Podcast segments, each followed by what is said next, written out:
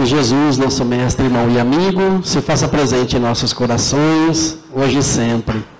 É sempre um prazer estar aqui nessa casa, né? Eu gosto muito, me identifico demais, já fiz muitos amigos aqui e nada mais sou do que um endividado tentando me redimir, né?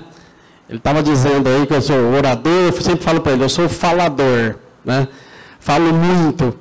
E como diz uma amiga nossa lá, ela fala assim, eu, eu falo muito mesmo, e se cortar o meu pescoço, eu continuo falando pelo cotovelo. Eu falei literalmente, né? Então eu trouxe um tema, como sempre, para que a gente possa trabalhar, que tem muito a ver com o nosso dia a dia. Nós temos muita dificuldade em lidar conosco mesmo e reconciliar com o vosso adversário. Quem é o meu maior adversário? Nós mesmos, né? Nós sabemos disso. Só que nós nem sempre aceitamos e permitimos que isso faça presente na nossa vida. Geralmente nós arrumamos culpado para tudo. Mas a partir do momento em que eu lembrar que Jesus disse que a, a que nós estamos em contato conosco mesmo o tempo todo e que primeiro eu preciso tirar a trave do meu olho para depois tirar o cisco do olho do meu irmão, então eu preciso fazer o quê? Olhar para mim primeiro. Quando eu conseguir me perdoar, eu vou perdoar o meu próximo. Quando eu me aceitar, vai ser mais fácil de aceitar o, meu, o amigo que está do lado. Quando eu admitir que eu erro, vai ser mais fácil aceitar o erro do outro. Mas enquanto eu for severo comigo, automaticamente eu sou severo com todos aqueles que estão à minha volta. O próprio Evangelho diz que um pai de família, ele diz assim, abre aspas, um pai de família diz, aqui eu mando e sou obedecido. E entre parênteses, esquecendo, é, dizendo assim, e esquecendo de dizer, e sou odiado. Então, é necessário a gente rever a no, o nosso comportamento. Eu sempre digo que eu preparo palestras para mim. Tá? Tudo aquilo que eu tenho dificuldade em lidar comigo, eu preparo, falo muito sobre aquilo. E eu gostaria sim que vocês vão se encaixar em um exemplo ou outro que eu der aqui. Mas a proposta da doutrina espírita é a reforma interior, é a mudança de comportamento. Então, se vocês se encaixarem em algum exemplo que eu vou dar aqui, questione-se. O que, que eu posso fazer para mudar isso em mim? Porque o outro é problema do outro. Eu sou problema meu. Então, reconciliar com esse adversário aqui é a parte mais difícil. Porque quando eu estiver em paz comigo, estarei em paz com todos. Enquanto eu estiver guerreando comigo, eu não estarei em paz com ninguém. Essa é a questão. E o problema é que todas as vezes que nós temos contato com o outro, nós vamos nos decepcionando, nos desiludindo, nos magoando e vamos nos trancando, nos fechando e cada vez mais ficamos na zona de conforto, onde a televisão acaba, mesmo tendo 300 canais, acaba ficando pouco pela nossa ociosidade e medo de estar diante ou em contato com outras pessoas. Esse vídeo que eu trouxe aqui ele mostra que todas as vezes que nós estamos em contato com o novo, eu recuo diante da dificuldade. Vamos observar.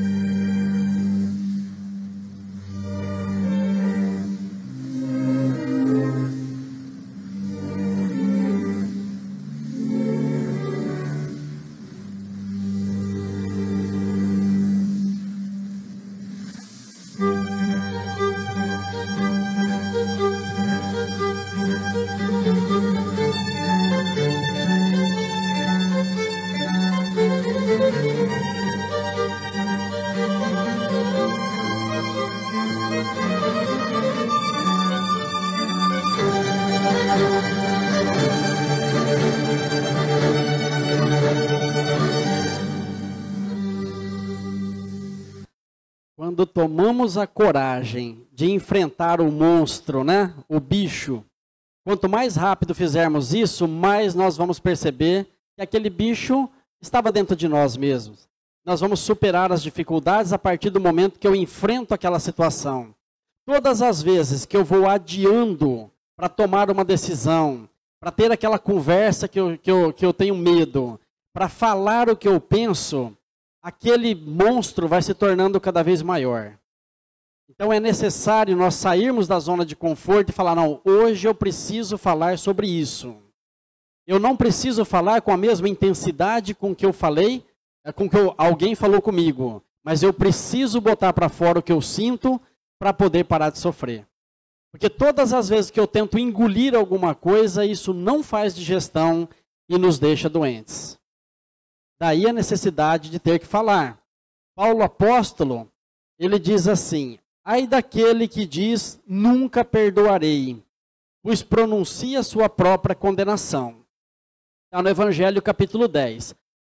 Por que, que eu pronuncio a minha própria condenação? Porque quando eu decido e falo, ó, não perdoo essa pessoa, eu estou me condenando a cada vez que eu cruzar com ela eu vou sofrer, a cada vez que alguém me falar o nome dela, eu vou sofrer. A cada vez que alguém elogiar essa pessoa, eu vou sofrer. Então eu estou me condenando literalmente.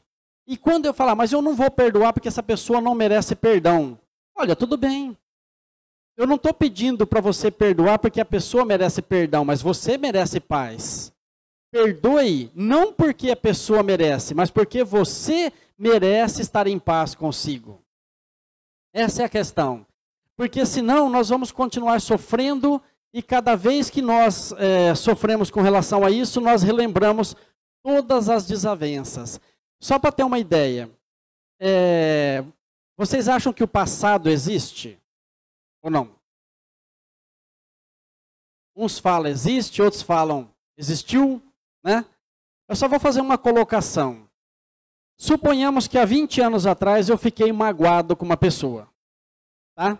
Fiquei magoado com essa pessoa, sofri muito naquele meio tempo que eu estava com ela, mas ela mudou de cidade, mudou de estado, nunca mais tive contato com aquela pessoa, nem lembrava que ela existia mais. Aí um dia eu fui convidado para uma festa, eu vou lá, encontro os amigos, abraço, converso.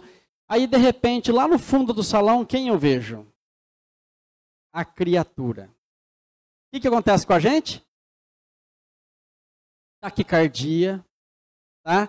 da sudorese, eu começo a ficar ansioso, aquilo vem à tona com toda a intensidade, eu já chamo um amigo e falo, o que, que aquela pessoa está fazendo aqui? Você não sabe o que essa pessoa fez para mim. E eu volto a sentir exatamente o que eu senti no primeiro instante. E eu volto a perguntar, cadê o passado? Não tinha ficado lá atrás? Isso eu fiz uma comparação de 20 anos. E o que aconteceu na última encarnação? E na penúltima? E 300 anos atrás? E 500 anos atrás? E mil, dois mil, três mil anos atrás? Está tudo guardado aqui dentro em forma de sentimento. E isso vai vindo à tona para ser trabalhado. Cada vez que eu me deparo com uma pessoa que eu não gosto, que eu tenho dificuldade em lidar com ela, é que a vida está me convocando a parar de sofrer, e para que eu possa parar de sofrer, eu tenho que aprender a olhar para aquela criatura sem sofrer.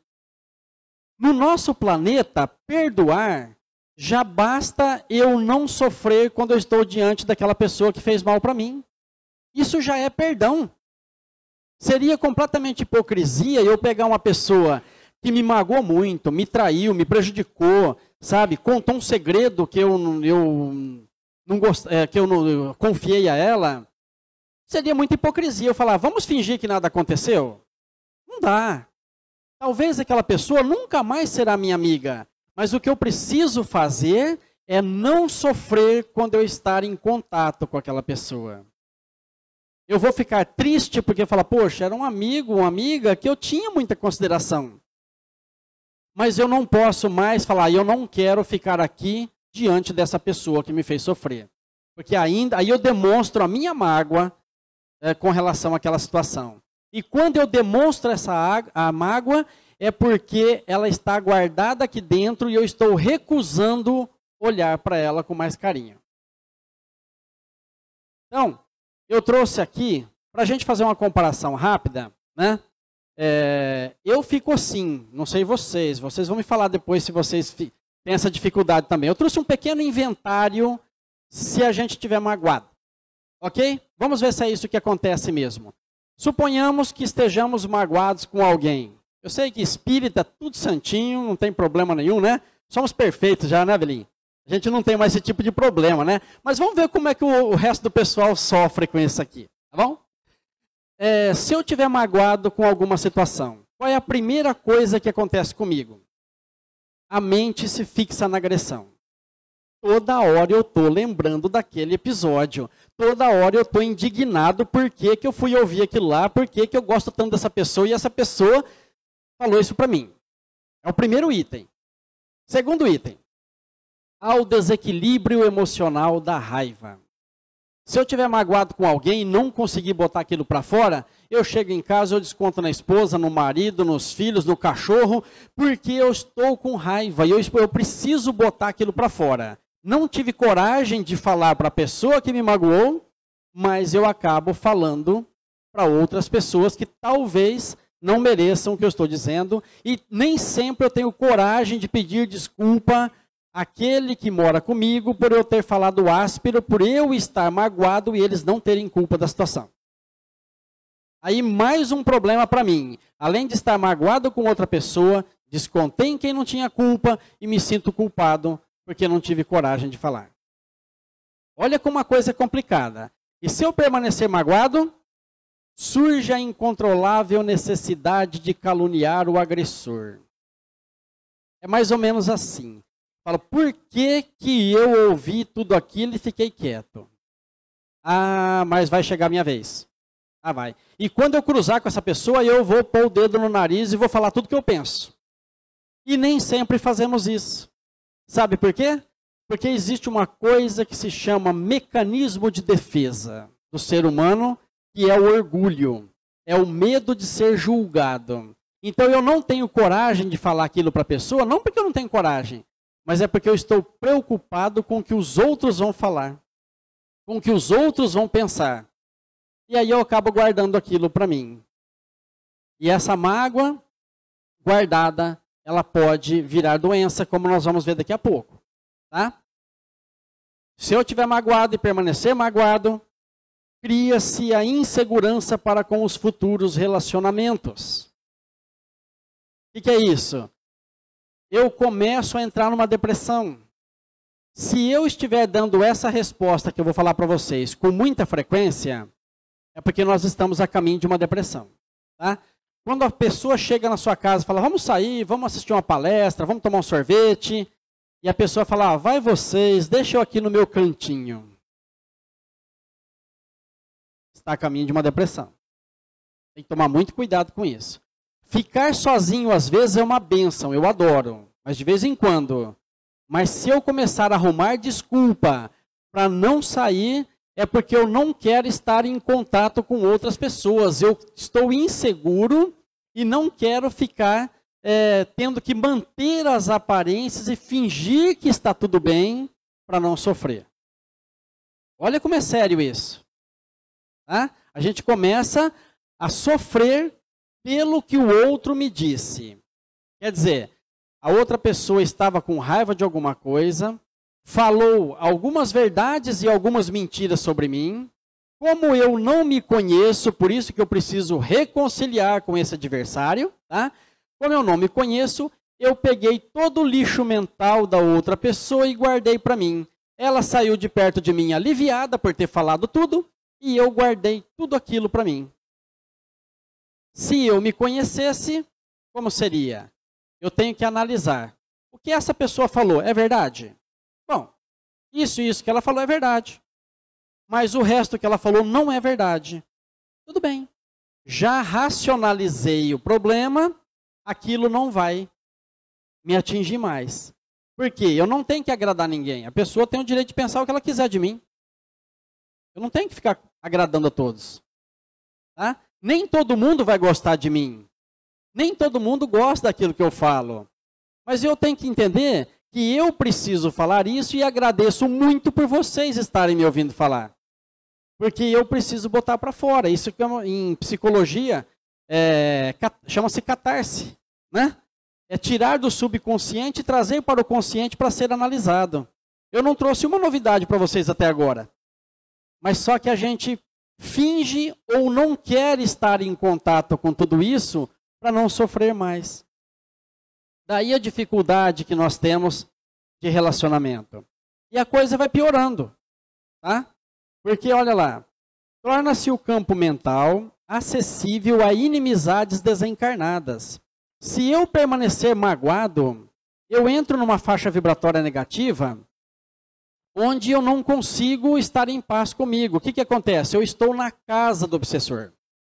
Eu estou dando liberdade para ele atuar sobre mim. Eu dei liberdade. Eu estou numa faixa vibratória negativa dele. Aí a pessoa diz assim: Nossa, hoje eu estou carregado. Eu vou no centro hoje para tomar um passe, assistir uma palestra, porque a coisa está feia. Né? E aí o que, que acontece? Ele vem, se esforça, vence as barreiras, mas o obsessor fica lá na porta. Ele tem o direito de ficar lá. Ele só vai entrar aqui quando eu provar que eu estou querendo mudar, que eu preciso de ajuda. Então, quando eu vim muitas vezes à casa espírita, o meu protetor espiritual ele vai dizer: olha, ele está sendo assediado, ele tá, veio com todas as dificuldades para até aqui. Então já merece o amparo. Pega lá a criatura que está lá fora, traz ele aqui, põe no trabalho mediúnico e encaminha. Alguns deles são feitos assim. Por isso que a gente se sente aliviado depois de algum tempo. Mas se eu não tivesse esclarecimento, o que, que vai acontecer? Eu entro, ele fica lá fora, eu assisto a palestra, sinto um alívio porque já não tenho a influência dele, tomo um passe que é destruir as energias deletérias que ele causou e que eu me causei com a minha é, energia negativa, tá? E fico aliviado. Mas se eu não sair daquela faixa vibratória negativa, eu saio lá fora, ele está me esperando e me acompanha. E vai embora junto. Parece um casalzinho. E aí a pessoa fala assim: ah, eu fui no centro, melhorei um pouquinho, mas eu fiquei. É, tá tudo igual, preciso procurar um centro mais forte. né? Na realidade, não, gente não precisamos de um centro mais forte, nós precisamos é, entender que o problema é meu, que nada acontece por acaso, que se tem uma entidade ligada a mim, ou é meu inimigo do passado, que eu decepcionei, desiludi, traí, alguma coisa eu fiz para ele lá que era meu amigo e, se tornou inimigo, que eu vou ter que provar para ele que eu mudei, então eu tenho que fazer a caridade, modificar meu comportamento, fazer a reforma interior e isso vai incomodá-lo, porque ele não quer que eu faça isso. Para provar para ele. E aqueles gratuitos que eu adquiri, porque nós adquirimos obsessores gratuitos, porque, como eu disse, faixa vibratória negativa, eu atraio entidades que estão na mesma faixa. Esses daí serão acolhidos logo no começo que eu começo a frequentar a casa espírita. Porque esses daí não são inimigos diretos do passado. Pois bem, depois de tudo isso, ainda tem uma coisa mais grave. Tá? Oportunizam-se doenças físicas decorrente do teor energético de sentimentos primitivos. O que, é isso? Tá? Mantendo-me na faixa vibratória negativa, eu começo a adquirir doenças. É, o livro Autodescobrimento, quem tiver curiosidade, de Joana de Ângeles, é, psicografado por Divaldo Franco, tem uma passagem que diz: Uma mágoa alimentada por muito tempo pode danificar células que estão nascendo em nosso organismo. Elas tentam se regenerar, pois é de sua natureza, mas eu continuo alimentando aquela energia negativa da mágoa e elas podem se desenvolver uma célula cancerígena. Aí eu desencarno por um câncer e fala: bom, estava na minha programação reencarnatória. Às vezes sim, mas às vezes não. E aí, eu, eu desencarnei por aquele motivo, por não perdoar. Arruma um culpado. Não tem jeito. Né? Então é necessário fazer a reforma interior. Kardec disse que a base da doutrina espírita é a reforma interior, quando disse: reconhece-se o verdadeiro espírita pela sua transformação moral e o esforço que emprega para vencer as suas más inclinações. Então, quem é o verdadeiro espírita? Quem está pegando os ensinamentos da doutrina e tentando, na medida de nossa capacidade, modificar o nosso comportamento. Então, eu sempre falo, sem culpa. Não existe milagre, não existe passo grande, são pequenos passos. Então, quando você falar assim, poxa, mas eu prometi que eu não ia falar mais isso, eu prometi que eu não ia fazer mais isso, sem culpa, gente. Sabe? Só não seja conivente. Fala, a próxima vez eu vou fazer diferente. E pronto. E tenta fazer diferente a próxima vez. Essa encarnação nós teremos 90% de informação e para ser muito otimista, nós teremos 10% de transformação para ser muito otimista. Tá? Então não se iluda que a evolução, a pessoa pode falar, ah, eu era assim, agora não sou mais. Eu não sou mais com tanta frequência como eu era, mas eu ainda sou. Se a gente mexer naquela feridinha lá, a casquinha ainda está purulenta. Sabe aquela casquinha que não, não cicatriza? Ela está ali, aparentemente está tudo bem. Mas ainda não. É o exercício com o tempo que nós mudaremos tudo isso. Tá? Kardec evocou um espírito, e está lá no Céu e Inferno, questão 367. Ele perguntou para esse espírito: Acaso não sois feliz? Não. Sofreis? Não. E vos falta? A paz. Como pode faltar-vos a paz na vida espiritual? E ele diz assim: uma mágoa do passado. Olha só, ele carregou uma mágoa quando estava encarnado e ele não consegue ter paz no plano espiritual porque ele continua alimentando aquela mágoa. Só que ele não diz se ele foi magoado ou se ele magoou alguém e se sentiu culpado. Mas aqui fala que o Evangelho, capítulo 10, diz o seguinte: Reconciliai-vos o mais depressa com o vosso adversário, enquanto estáis com ele no caminho.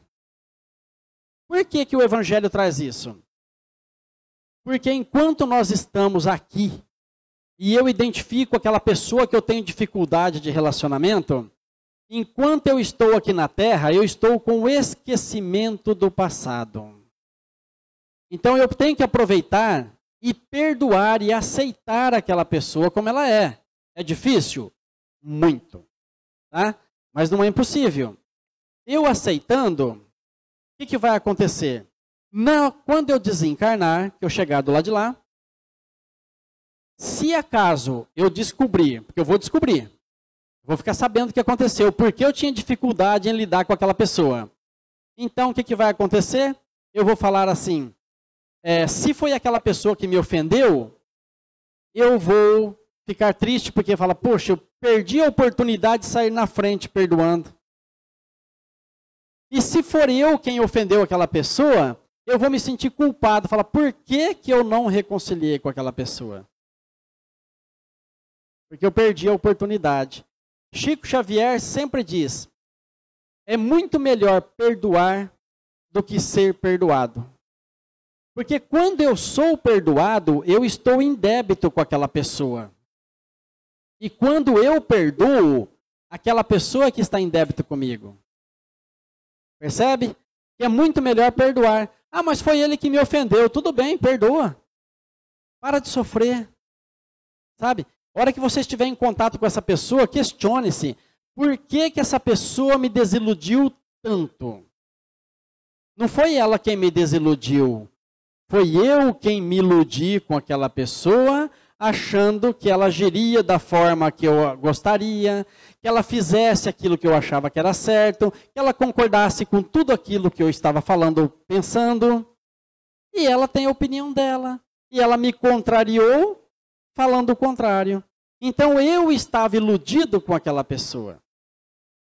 Olha como que é diferente. Eu não posso ficar arrumando culpado pela minha infelicidade. Eu preciso parar de sofrer com o que fizeram comigo. Porque a mágoa é um sintoma denunciador de que algo necessita ser reorganizado na vida moral do ofendido. O problema é meu. Tá? O outro me magoou, mas o problema é meu. Porque eu, como não me conheço, acreditei em tudo que a pessoa falou. E fiquei indignado com o que aquela pessoa falou, sem analisar se o que ela falou tinha fundamento. Porque se tinha fundamento, tenta modificar o que tinha. E o resto que ela falou que não tinha fundamento, respeita a opinião dela. Ela tem o direito de pensar o que quiser. Não ficaria mais fácil? Mas é muito difícil. Eu entendo. Dá para entender por que, que eu preparei tudo para mim? São minhas, meus questionamentos, minhas dificuldades. Eu sei que tem gente aqui que tem um coração dez vezes maior do que o meu, que já não guarda, não alimenta mágoa. Mas eu sei também que tem gente que finge que não ficou magoado e não demonstra isso para ninguém, mas por dentro está. E é aqui dentro que faz mal. É aqui dentro que eu tento digerir e isso volta em problemas coronários, em AVC, em fibromialgia, em depressão, em câncer e tantas outras doenças psicossomáticas. Tá? Não tem jeito. Então o que, que eu vou ter que fazer? A mágoa é um espelho que revela algo que não estamos querendo enxergar sobre nós mesmos, só que de uma forma mais suave. E muita gente me questiona com relação ao espelho. Por quê? Como espelho? Quer dizer que eu sou igual ao outro? Eu posso não ser, mas já fui. Já fui. E como eu já fui e aquilo me incomodou, é porque está mal resolvido aqui dentro. Tá? Todas as vezes que alguém faz alguma coisa, seja corrupção, violência, maldade, não importa o que, tudo aquilo que me incomoda além do normal, além da maioria das pessoas, é porque aquilo está mal resolvido aqui. Ah, mas eu não sou corrupto. Nessa encarnação, não. Mas e nas outras? E a culpa que eu carreguei com isso? A culpa que eu carrego? Aquilo que eu ainda não dou conta de lidar com isso? Porque tudo aquilo que me incomoda no outro é um espelho. Ele está me mostrando ou quem eu sou ou quem eu fui. Mas se eu fui e estivesse resolvido, estaria sanado o problema. Mas se me incomodou, é porque não está bem resolvido aqui dentro. E eu tenho que mexer nisso. Tá? A resposta está aí, gente. Ó. O psiquismo terá que superar a parte psicológica para sair da animalidade e adentrar a espiritualidade. Simples ou não? Não, né? Isso aí eu tive que pedir ajuda aos universitários para resolver essa parada. Então vamos tentar entender. O que é o psiquismo? A parte psíquica é o espírito, que é a inteligência. Então eu só vou dar um exemplo bem básico aqui para a gente poder explicar isso. Vamos ficar bem claro numa coisa. Eu não tenho espírito. Esquisito isso não? Vocês também não têm espírito. Esquisito isso? Soa ruim? Eu não tenho espírito, vocês não têm espírito. Nós somos o espírito. Tá? Eu não sou o Chico de Fernandópolis. Eu estou, eu sou um espírito milenar momentaneamente, com esse nome, com essa aparência, vivendo essas experiências. Já estive milhares de vezes aqui na Terra e voltarei outras tantas, assim como vocês. Então eu já vi pessoas falar assim: ah, essa noite eu tive um sonho que meu espírito foi para um determinado lugar. Eu falei, como assim? Né? Você é um espírito ainda tem, tem mais um ainda que foi em algum lugar? Né? Já vi oradores falando na tribuna, falou, porque é o espírito de Emmanuel. Mas também não entendi também. Pô, como o espírito de Emmanuel? É o espírito Emmanuel, espírito André Luiz, espírito Chico Xavier. Né? Eles não têm um espírito, eles são o espírito. Quando eu tiver consciência de que eu sou esse viajor do tempo, um espírito milenar, vivendo algumas experiências aqui e tentando sair dessa encarnação um pouquinho melhor do que aqui cheguei, vai ficar mais fácil para entender. Por quê? Porque o espírito é a parte psíquica. A parte psicológica é o perispírito. O perispírito é como se fosse um HD de um computador, eu sempre falo esse exemplo, tá? Ele armazena tudo. Ele armazena tudo em forma de sentimento. Bom ou ruim, para ele é um HD. Ele armazena vírus, como ele armazena coisas boas, está tudo lá. Mas quando o espírito, que é a inteligência, faz a varredura naquele disco, que é o perispírito, tem parte que ele chega ali e fala: hum, aqui não. Não mexe aqui não, que aqui dói. Tá? Por isso que a gente sofre. E aí, animalidade é o corpo físico, que é a parte fisiológica. Então tá bom, vamos entender. O espírito terá que superar todos os traumas acumulados no perispírito, aí sim para poder sair da animalidade e adentrar a espiritualidade. Esse é o caminho de cada um de nós. Trabalhar aquilo que nos incomoda. É, tem um amigo espiritual, um presidente prudente, eles já vieram aqui, a Marlete e o Lucas. Tiveram por aqui já há algum tempo.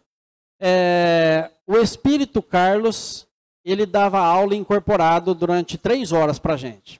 Eu fui lá durante três anos. E aí, o Espírito Carlos chegava assim e falava assim: Bom dia, tudo bem com vocês? E a gente falava: Tudo bem. Ele falava: Que pena. Falou, porque enquanto aparentemente vocês estão bem, vocês estão estacionados espiritualmente. Nós só crescemos e evoluímos na, na contrariedade. Quando eu sou contrariado, eu estou sendo convocado a olhar para o meu comportamento e rever as minhas atitudes. Enquanto aparentemente está bem, eu estou estacionado espiritualmente. Olha que coisa linda. A gente não vê por esse lado. A gente não vê por esse ângulo. Né? É necessário rever. Então tá ali, ó. O que, que eu vou ter que fazer? Perdoar. E antes de eu ler, eu gostaria de perguntar para vocês: perdoar é uma virtude? O que vocês acham? É, né? Tô vendo bastante gente concordar aí. E se eu disser para vocês que perdoar demais é defeito? Esquisito isso ou não? Bom, quando é que eu tenho que perdoar alguém? Quando eu me sinto ofendido, não é? Porque se eu não me sentir ofendido, não tem que perdoar ninguém. Então, se eu estou perdoando muito, é sinal que eu estou me ofendendo muito, alguma coisa está errada comigo. Perdoar é uma virtude. Só que perdoar demais já é defeito, porque eu estou me ofendendo demais.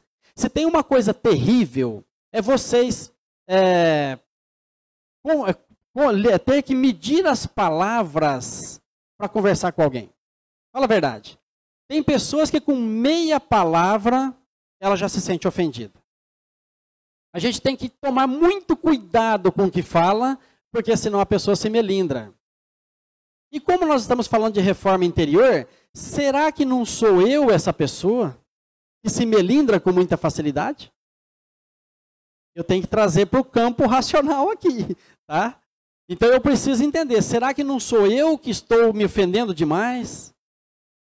Porque quando eu tomo muito cuidado para falar com outras pessoas, é como se eu estivesse dizendo para a pessoa: olha, toma o mesmo cuidado quando for falar comigo. Voltamos do espelho.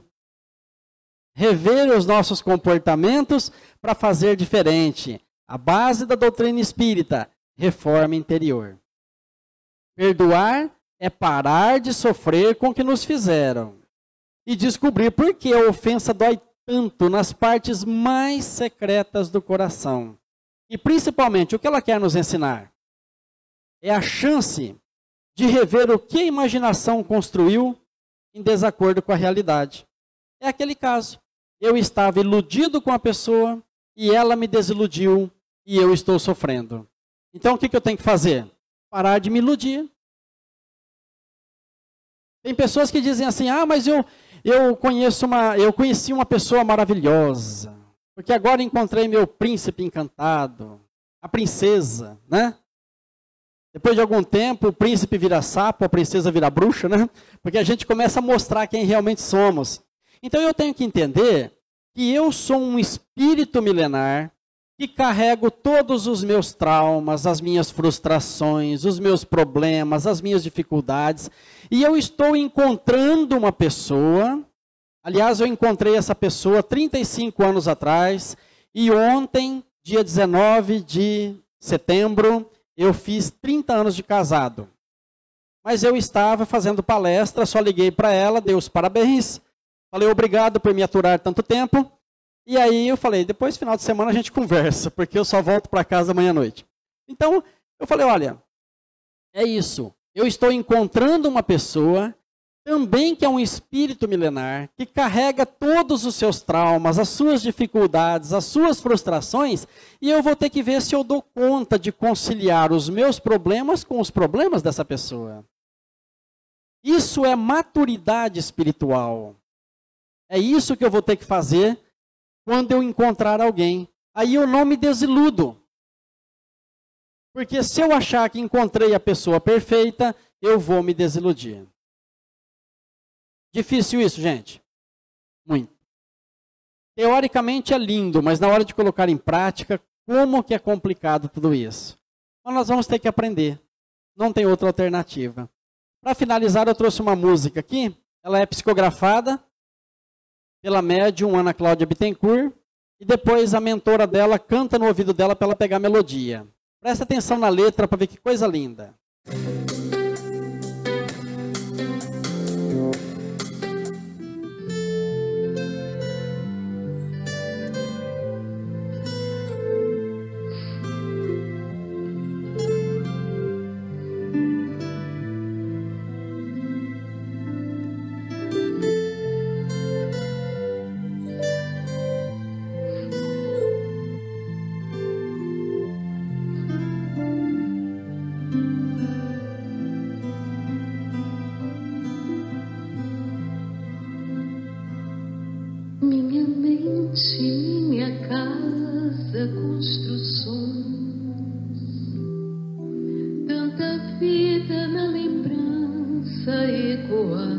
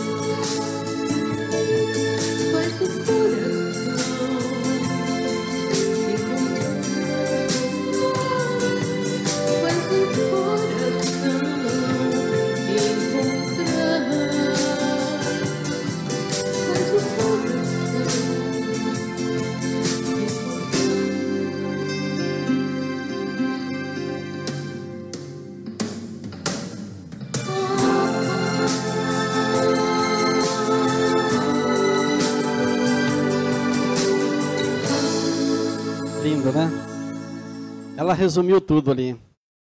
Quando ela diz: Minha mente, que é a minha casa, e são minhas construções. E os Espíritos têm pedido para que a gente aprenda a desconstruir para reconstruir.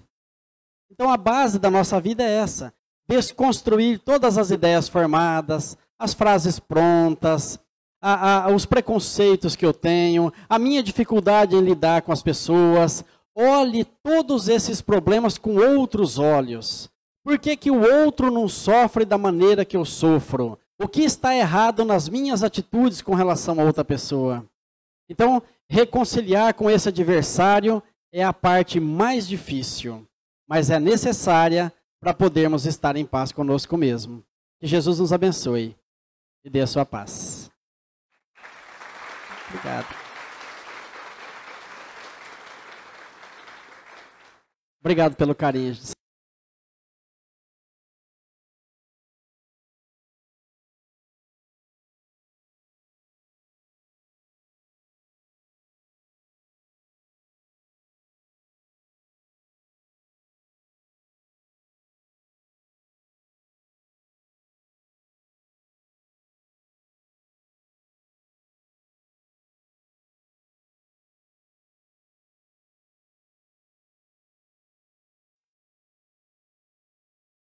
Convido nestes momentos de prece e comunhão com o amor de Deus a todos a nos desligarmos do mundo exterior, deixar as nossas aflições da vida do lado de fora e nestes breves instantes nos ligarmos aos nossos amigos do plano espiritual, espíritos tão queridos e abençoados, caridosos que aqui se encontram e nos aconchegam com tanto amor e carinho. Neste mesmo sentido, convido os amigos desencarnados que nos acompanham nesta casa abençoada onde nos encontramos, que também sejam receptivos às boas influências das energias e forças superiores, deixando os corações abertos. Voltamos os nossos pensamentos para dentro de nós mesmos e assim facilitamos a nossa sintonia com a espiritualidade superior. Senhor da vida, permita-nos, reunamos em Teu nome nesta hora bendita, de esperança para manifestar-te a nossa gratidão imperecível. Não te rogamos, Senhor, vantagens ou benefícios para nós, mas sim suplicamos ao Teu coração benevolente e caridoso que nos seja concedido os dons do equilíbrio e da equidade, para que saibamos distribuir vossa divina herança e não citemos em vão as glórias de tuas dádivas. Que nosso querido Mestre Jesus seja estímulo constante e orientação para discernimento dos nossos pensamentos e das nossas ações. Fortifica a nossa harmonia, Pai, e a nossa vontade de sermos cooperadores leais dos teus desígnios. Ergue-nos, Cristo, do abismo do passado por tua caridade bendita. Anula-nos o personalismo inferior, para que a consciência do universo nos esclareça o coração. Faz-nos vibrar nos campos de teus divinos pensamentos e enche-nos, Pai, a alma de luz e tranquilidade, a fim de colaborarmos em tua obra. Ensina-nos, Pai, a agir desapaixonadamente e despreende a nossa mente das criações individuais para te sentirmos mais perto no esforço coletivo da elevação comum. E toda vez que nossos atos traduzam interferência indébita do livre-arbítrio na execução das tuas leis, repreende-nos, Pai, para que não persistamos no desvio impensado.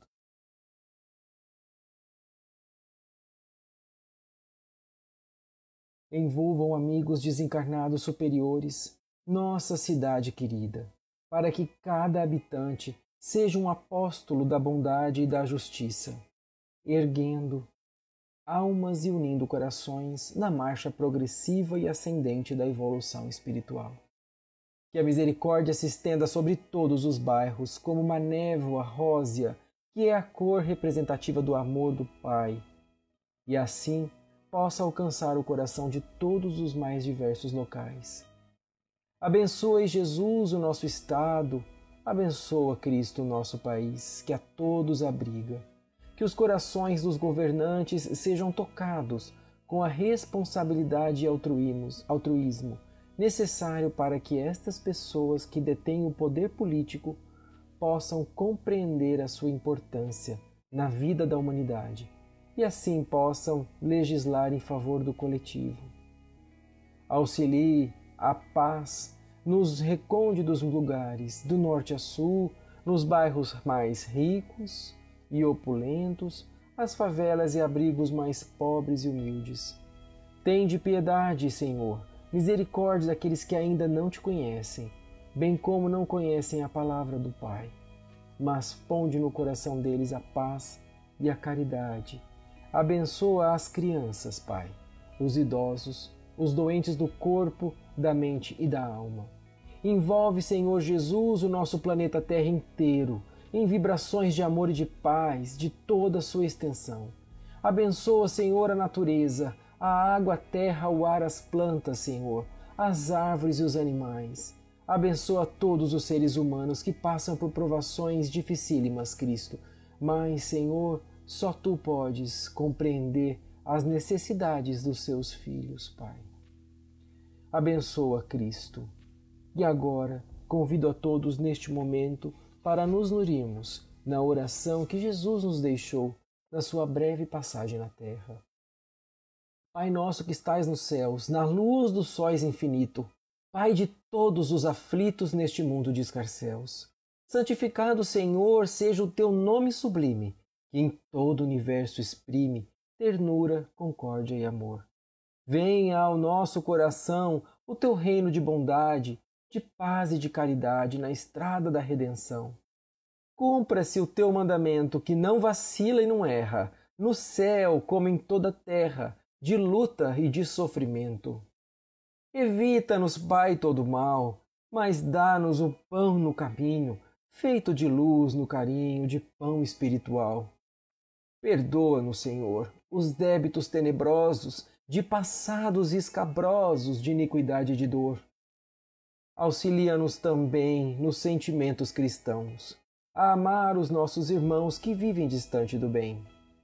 Com a proteção de Jesus, livra nossa alma do erro neste mundo de desterro distante da tua luz. Que a nossa ideal igreja seja o altar da caridade, onde se faça a vontade do teu amor.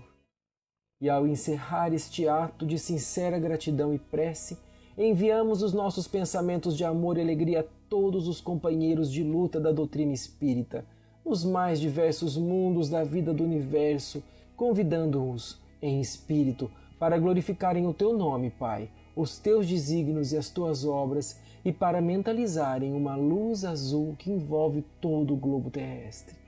Assim seja, Pai amado, que a luz do bem persista sobre os nossos passos. Assim seja.